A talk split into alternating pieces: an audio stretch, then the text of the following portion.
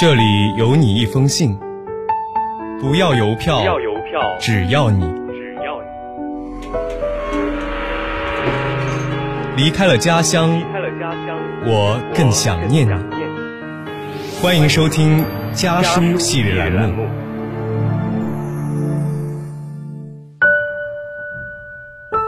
大家好，我是小丽，来自河南安阳。我在南京大学，距离我的家乡八百四十四公里。这是我写给父母的一封信。爸妈，前几天六一的时候，我发朋友圈给自己过节，结果你俩齐刷刷评论：几岁了还过儿童节呢？还加上了一个哈哈大笑的表情，弄得我很尴尬。你们别笑呀，虽然我已经不是小孩子了，可是我也要过儿童节，吃冰淇淋、看电视，忘掉论文和看不懂的文献资料。而且，不是只有我一个人耍赖要过儿童节的，很多和我一样的同龄人也在朋友圈各种晒，还收到了儿童节礼物，比真正的孩子过得还要开心。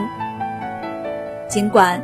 我们的年龄似乎是连青年节都过不了了，但是也要来儿童节这里凑个热闹。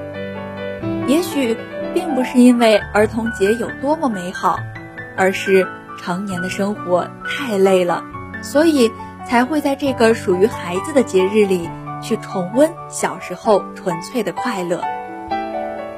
去年六一儿童节的时候，我还在备考，下午四点模考完英语。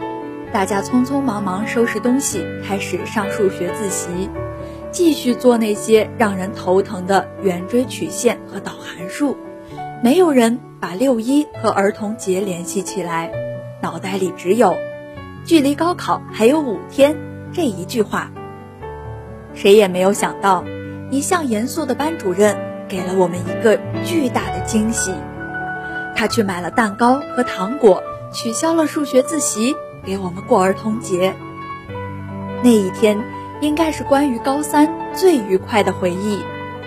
我们一起唱歌，一起玩游戏，平时用来上课的电脑播放着轻柔的音乐，甜甜的糖果消解了压力与焦虑，大家都笑得很开心。我知道，班主任是担心我们考前压力太大。所以，借着儿童节的名义，让我们放松一下。但是那一天，真的是有一种纯粹的好心情，比小时候去看联欢会的儿童节更快乐。所以，在今年的六一儿童节，我把写不完的论文推到了一边，像去年一样，开开心心的听着音乐，吃着零食，在朋友圈。每一个关于儿童节快乐的文案下面评论一句“节日快乐”，或许是得不到什么才会想要什么吧。就像小孩子盼着长大可以不被爸爸妈妈整天管着，而大人在焦虑和压力之下，反而更羡慕童年的时光。我想，我们这些大朋友过儿童节，大概和小女孩偷偷穿妈妈的高跟鞋一样吧。爸妈，也许在你们看来，儿童节就是小孩子的节日，大人只是陪着小孩过节。就像小时候儿童节，你们带我去游乐园疯玩上一天，去吃各种好吃的，我可以看很久的动画片，甚至可以不好好写作业，但你们还是一样的辛苦忙碌，甚至因为陪我玩了一天而更加劳累。长大之后，需要扮演着各种各样的角色，需要努力工作和承担责任，很少有时间能够休息，能够肆无忌惮的大笑。既然成年的生活这么劳累，那就不要拒绝儿童节的快乐了。在六一这个充满欢声笑语的日子，我们也要给自己过一次节，任性一次，去做自己喜欢做的事。像小孩子一样简单，像小孩子一样快乐，即使不吃蛋糕和糖果，也要有甜甜的好心情。爸妈，明年六一我送你们礼物好不好？在成年人的世界里太累了，偶尔也可以放任自己变成一次小孩子。离家的路很短，回家的路却很长。本期家书栏目到这里就要和大家说再见了，下期将由我和我的小伙伴继续为您带来关于家书的那些事儿。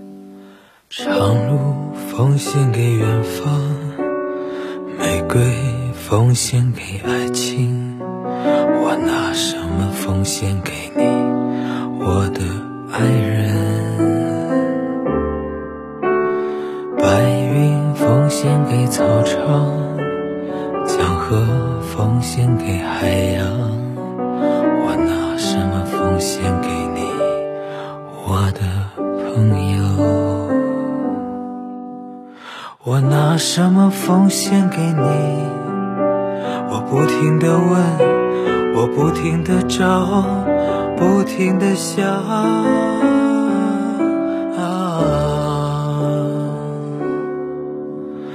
白鸽奉献给蓝天，星光奉献给长夜。